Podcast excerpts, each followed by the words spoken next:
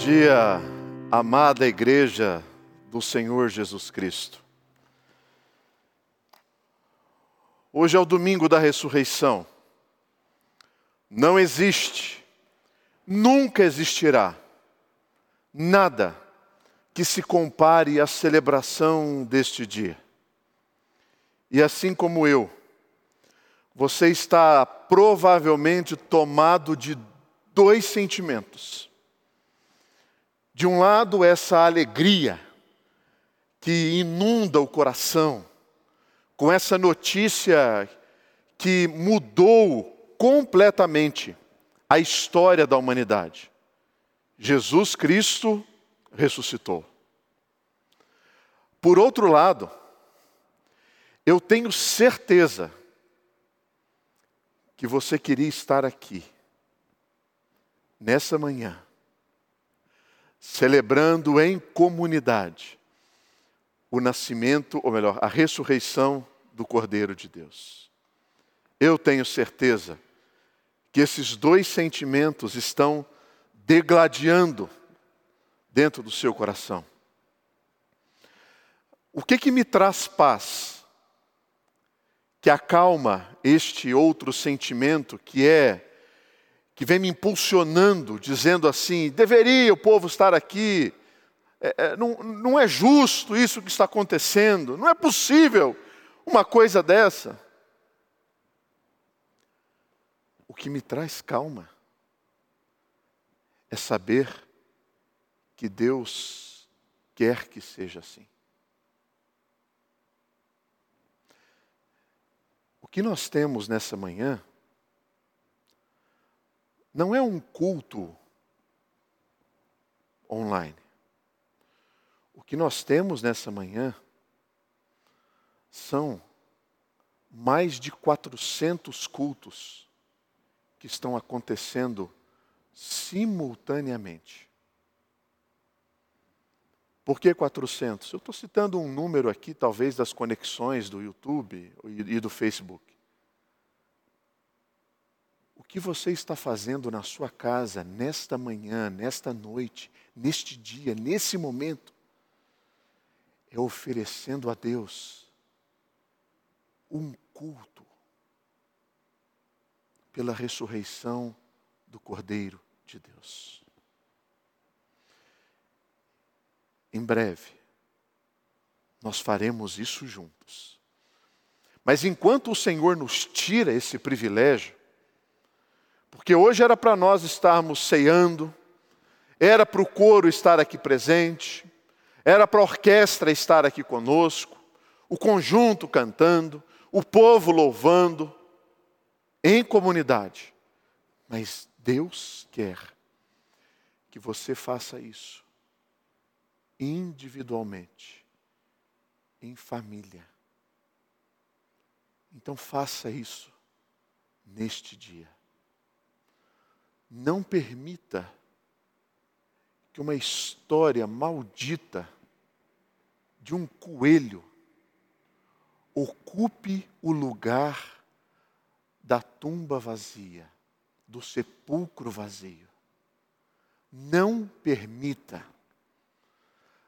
Não ensine os seus filhos que o dia de hoje deve ser movido por uma expectativa de que eles vão ganhar chocolate. Ensine os seus filhos que a maior expectativa do dia de hoje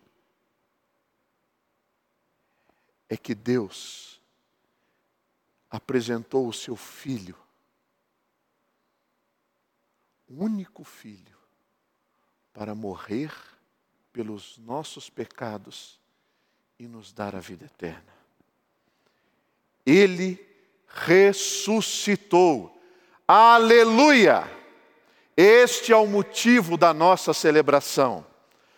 E tendo dito isso, eu quero convidar você a abrir a sua Bíblia ou acompanhar aí na sua tela o texto de Marcos, capítulo de número 16, verso de número 1 até o verso de número 8. Passado o sábado, Maria Madalena Maria, mãe de Tiago e Salomé, compraram aromas para irem embalsamá-lo. E muito cedo, no primeiro dia da semana, ao despontar do sol, foram ao túmulo. Diziam umas às outras: Quem nos removerá a pedra da entrada do túmulo? E olhando, viram que a pedra já estava removida, pois era muito grande. Entrando no túmulo, viram um jovem assentado ao lado direito, vestido de branco, e ficaram surpreendidas e atemorizadas. Ele, porém, lhes disse: Não vos atemorizeis. Buscai a Jesus, o Nazareno, o que foi crucificado. Ele ressuscitou. Não está mais aqui. Vede o lugar onde o tinham posto. Mas ide e dizei a seus discípulos e a Pedro que ele vai adiante de vós para a Galiléia. Lá o vereis, como ele vos disse. E saindo elas, fugiram do sepulcro, porque estavam possuídas de temor e assombro e de medo nada disseram a ninguém. Vamos orar? Senhor nosso Deus e amado e bendito Pai, nesse momento em que nós ansiamos o conhecimento por meio da tua palavra, eu peço que o Senhor me use como instrumento do Senhor sobre a vida de todo aquele, toda aquela que acompanha esta mensagem. Eu peço, Deus, que apesar de tudo aquilo que eu sou, o Senhor se revele por meio da tua palavra, mostrando quem o Senhor é, o que Cristo fez e o que Cristo deixou. Eis o Cordeiro de Deus, que tira o pecado do mundo. Faz isso, Deus, para que a sua igreja continue sendo estabelecida sobre as bases firmes do Evangelho de Cristo e da tua palavra. Faz isso para que o nome do Senhor seja glorificado. E por isso, Deus, eu peço, em nome de Jesus. Amém. Jesus Cristo ressuscitou nós devemos nos lembrar que este é o momento mais impressionante de toda a história da humanidade. A história do homem, ela é marcada por conquistas, lutas, dores, sofrimentos, mas o ponto final da história de toda a humanidade é a morte. E ele fez, ele fez, ele fez, ele construiu, ela construiu, ela desenvolveu, ela criou, ela, é, é, é, tudo foi feito e de repente acontece um dia, chega o dia em que nós recebemos a notícia: morreu. Ele morreu, ela morreu. E o que eles deixaram? Deixaram inventos, deixaram experimentos, deixaram descobertas, deixaram legados memoráveis, deixaram é, descobertas incríveis, criações maravilhosas, deixaram desenvolvimentos é, é, surpreendentes, como nós temos hoje. Né? Hoje eu estou aqui com uma iluminação, eu estou aqui olhando para duas câmeras, você está aí na sua casa, nós temos toda uma, uma, uma, condição tecnológica de você acompanhar ao vivo o culto que nós estamos prestando aqui na IPVM e você aí na sua casa. Isso é um legado. Mas todo legado ele é marcado por uma morte. Todo mundo deixa alguma coisa depois da sua morte. Cristo deixa um legado. Mas diferente de todos nós, diferente de toda a humanidade, diferente de tudo que já existiu, o legado que Cristo deixa é um legado por meio da sua vida, da sua morte e da sua ressurreição. Quem Ele é, o que Ele fez e o que ele deixou. Eis o Cordeiro de Deus. O que Cristo deixou a nós? Qual é a sua herança? Por que, que nós podemos afirmar as palavras deste homem que estava sentado e recebeu aquelas mulheres naquele momento e disse: Ele ressuscitou, não está mais aqui. Qual é este legado? O que ele nos deixou? Diferentemente do que nós costumamos fazer, do que eu tenho costume de fazer, de fazer a leitura de um texto bíblico e expor esse texto, hoje eu quero pegar algumas coisas que Cristo nos deixou, embasados em outros textos da Escritura Sagrada, para mostrar, para anunciar o que Cristo nos deixou. Cristo nos deixou livres de todo pecado. Ele pagou tudo. Tudo. Não ficou uma conta sequer. Quando Cristo estava pregado na cruz, uma de suas palavras foi: está consumado. Foi a sua última expressão na cruz do Calvário. Tendo dito isto, ele morreu. A palavra está consumado, ela é uma expressão utilizada dentro de um ambiente de comércio. E Cristo, quando disse isso, ele uma, uma outra tradução possível seria assim: tudo está pago.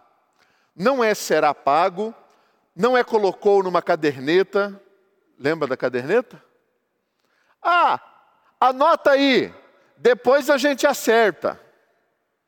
Jesus não deixou numa caderneta. A expressão de Cristo é: está pago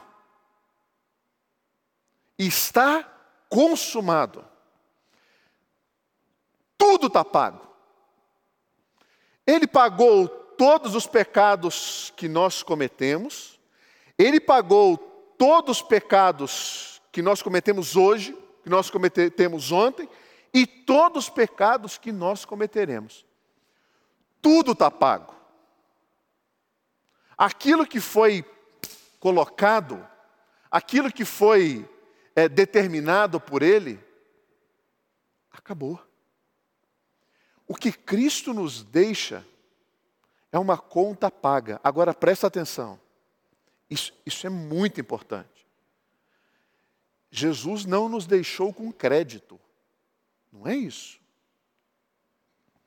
É que se, porventura, mesmo depois de você ter a consciência de que ele morreu, uma morte terrível, levando sobre si os seus pecados para perdoar os nossos pecados, você ainda pecar, se lembre, nós temos um advogado diante do Pai e vai estar pago. Não é crédito, ele já deixou pago. Porque se você acha que você tem crédito,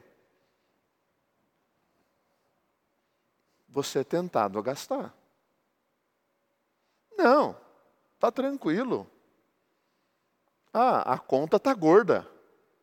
Dá para. Não é isso. A gente vai estar tá sempre devendo. E toda vez que a gente deve, Jesus mostra que já está pago. O que ele nos deixou? Pagos todos os nossos pecados. O apóstolo Paulo escreveu em Romanos, e esse é um texto que vai ser projetado aí, capítulo 8, 33 e 34, e depois 8, 1, diz assim: Aquele que não poupou o seu próprio filho, mas o entregou por todos nós, como não nos dará justamente, juntamente com ele e de graça todas as coisas? Quem fará alguma acusação contra os escolhidos de Deus? é Deus quem o justifica. Por causa da obra de Cristo, podemos afirmar confiantemente, porquanto agora já não há condenação para os que estão em Cristo Jesus. O que ele deixou para nós? Ele deixou uma conta paga. Todos os nossos pecados foram perdoados. Isso é o que ele nos deixou. Deus se fez pecado por nós, por meio daquele que não tinha pecado, para que por meio dele a justiça de Deus fosse feita.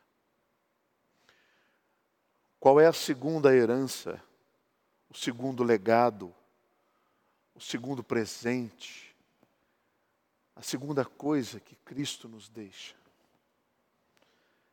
Cristo deixou destruída toda a força opressiva de Satanás. O texto é Colossenses 2, capítulo 13, Colossenses 2, versículo 13 a 15. E a vós outros, que estáveis mortos pelas vossas transgressões e pela incircuncisão da vossa carne, vos deu juntamente com ele, perdoando todos os nossos delitos, tendo cancelado o escrito de dívida que era contra nós e que constava de ordenanças, o qual nos era prejudicial, removeu inteiramente, encravando-o na cruz. Preste atenção agora. E despojando os principados e as potestades publicamente os expôs ao desprezo, triunfando deles na cruz. O pecado, ele tem a capacidade de subjugar o homem e a mulher. O pecado sobre a nossa vida, ele tem a característica de impedir com que o nosso coração produza desejos que sejam bons. Nós estávamos tão imersos numa condição desgraçada do pecado, que nós éramos incapazes, incapazes de proceder de maneira agradável ao Senhor. Nós não tínhamos essa condição, nós não tínhamos esta característica. Contudo, o texto que nós lemos mostra que a nossa natureza completamente decaída e moralmente incapaz foi lavada pelo sangue daquele que nos perdoou todo o pecado e, além disso, despojou os principados e as potestades. Despojar é um termo utilizado numa linguagem de guerra numa linguagem militar. Eu já falei sobre isso. E só trago aqui novamente esse conceito, porque antes ele era utilizado para uma coisa e agora ele está sendo utilizado para as potestades e os principados. Existe um mundo que os nossos olhos não podem ver. A Bíblia diz que a nossa luta, a nossa guerra, as nossas batalhas não são travadas exclusivamente naquilo que os nossos olhos veem. Existe um mundo espiritual. E Jesus não luta e nem guerreia nesse mundo. Não existe uma batalha entre o bem e o mal nesse mundo. Porque o texto diz que Cristo despojou os principados e as potestades. Então, se de alguma forma você acha que existe uma guerra nesse mundo espiritual entre anjos e demônios, leia Colossenses e veja que Cristo venceu essa guerra. E ele despojou principados e potestades. Despojar significa retirar todo poder de fogo que pode existir na mão dessas pessoas. É por isso que a palavra de Cristo com relação a Satanás, dita a nós, é resistir ao diabo, e ele fugirá de vós. Resistência é aquilo que nos coloca num posicionamento. Pode vir, pode falar, pode rugir, pode fazer o que você quiser. A palavra de Cristo que é deixada a nós é resistência. Resistir ao diabo e ele fugirá de vós. Percebe? Que aquilo que Cristo deixa para nós são inimigos desarmados, são inimigos que usam ah, somente o barulho, porque ele fala assim: ele está ao vosso derredor, rugindo como um leão, mas não pode tocar, não pode encostar, é só barulho. É só barulho. Resista, porque isso Cristo deixou para nós. Resista, e Ele fugirá de vós. O terceiro elemento que Cristo deixa a nós, a terceira herança, a terceira característica, é que ele deixou a morte sem poder algum.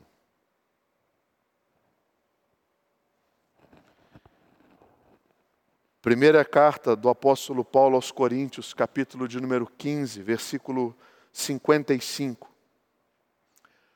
Onde está, ó morte, o teu aguilhão? Onde está, ó morte, a tua vitória? O apóstolo Paulo zomba, zomba da morte. Ela é o nosso maior inimigo é a, ela é que provoca maior pavor na humanidade. A morte é o elemento que acaba sendo o salário do pecado. Jesus não nos livrou da morte. Todos nós morreremos, até que Cristo volte. O que Cristo nos livrou é do poder da morte.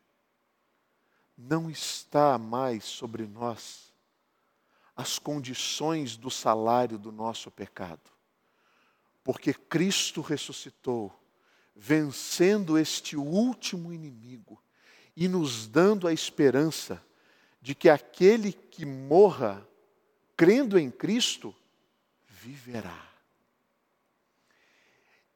Isto é uma mensagem para os dias de hoje. Tudo que nós ouvimos na televisão é: aumenta o número de mortes, aumenta o número de mortes em tal lugar, aumenta o número de mortes em tal lugar. Começou na China, depois a região do Oriente Médio, depois parte da Europa, Itália, Espanha, depois América do Norte, Estados Unidos, estado de Nova York os números que são dados são sempre esses: morte, morte, morte. Nas últimas 24 horas, morte. Nos últimos 10 dias, morte. Nos últimos 30 dias, morte. Desde o início desse, desse vírus, morte. A mensagem de hoje: Jesus Cristo venceu a morte, ele ressuscitou. O que ele nos deixa é a garantia de que a morte não tem poder sobre aquele que é lavado no sangue do Cordeiro, sobre aquele a quem os seus pecados é perdoados, sobre aquele a quem teve o seu coração regenerado. Por isso, não temas, Jesus venceu a morte. Essa é a mensagem. Ao terceiro dia, eles chegaram até o túmulo, encontraram um homem e disse: Ele ressuscitou, ele não está mais aqui. Esta é a mensagem. Não se deixe enganar por aquilo que os seus olhos veem, mas sustente a sua fé, a sua esperança, a sua crença de que aquele que morre, se crer em Cristo, viverá. Aquele que crê em mim, disse o Senhor Jesus, ainda que morra, viverá. Por que deixar o seu coração ficar tomado de uma realidade que está inundando você? Cristo deixou a morte sem poder. Ele venceu a morte. E nós venceremos a morte. Ela não é, nunca será, a palavra final sobre a vida daquele e daquela que crê. Hebreus diz assim: capítulo 2, versículo 14 e 15. Portanto, visto que os filhos são pessoas de carne e sangue, ele também participou dessa condição, condição humana, para que por sua morte derrotasse aquele que tem o poder da morte, isso é, o diabo, e libertasse aquele que durante toda a vida estiveram escravizados pelo medo da morte. Não temas. Encare para tudo isso, sabendo que Jesus venceu a morte e que Deus é soberano e que na sua soberania o Senhor tem o controle sobre tudo. uma última característica que eu gostaria de abordar nesta, neste momento é que ele nos deixou o seu Santo Espírito, o Consolador.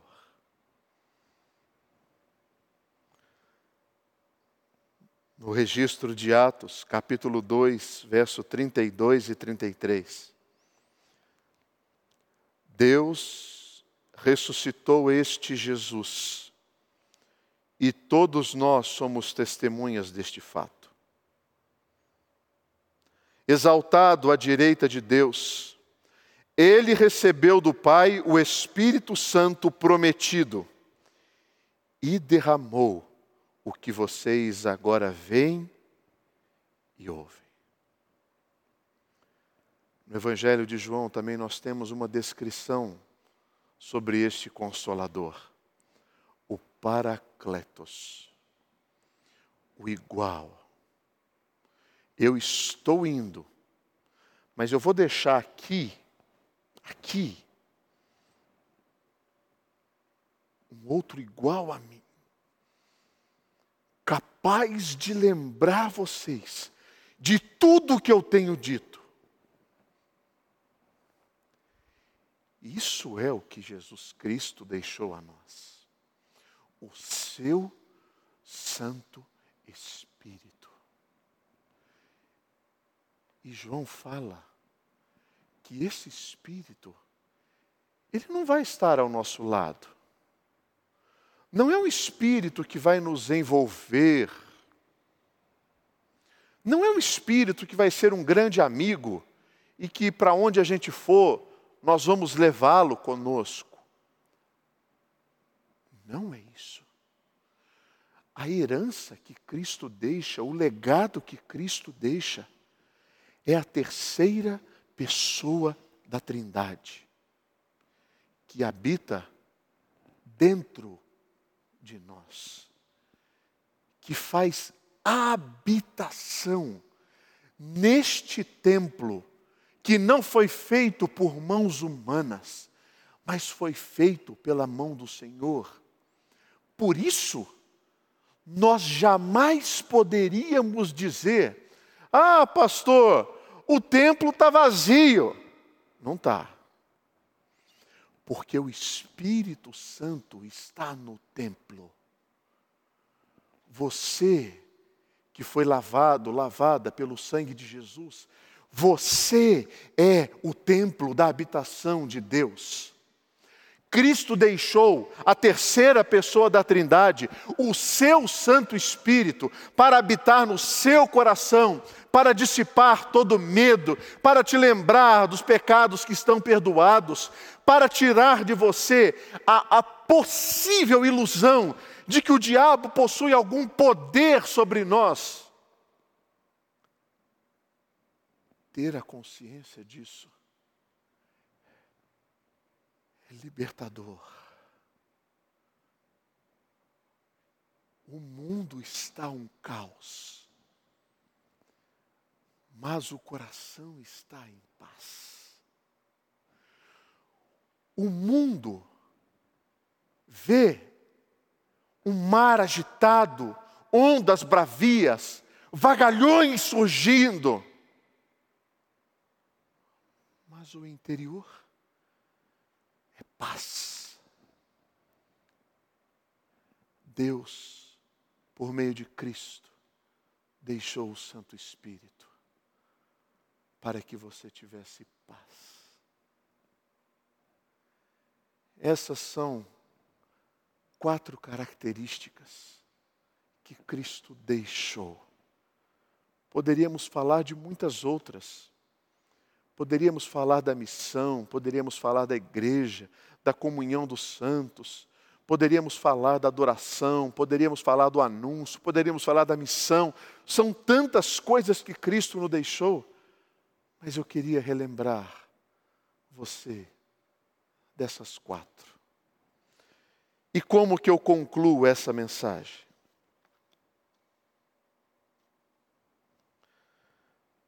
Depois de aquele jovem anunciar, ele não está aqui, mas ressuscitou. O que ele deixou? Ele deixou pago todos os nossos pecados. Viva! fazendo jus a essa graça. Ele deixou destruída a força opressiva do diabo. Viva na certeza de que maior é o que está em nós do que o que está no mundo. Ele deixou a morte sem poder algum. Não tenha medo de um inimigo que Jesus já derrotou. Ele nos deixou o seu Santo Espírito. Eis que estou convosco todos os dias. Eu estou convosco nas viagens que você faz para celebrar a vida. Eu estou convosco nos banquetes que vocês celebram em família. Eu estou convosco nos momentos de alegria do nascimento de um filho, de uma filha, na celebração de um casamento. Eu estou convosco.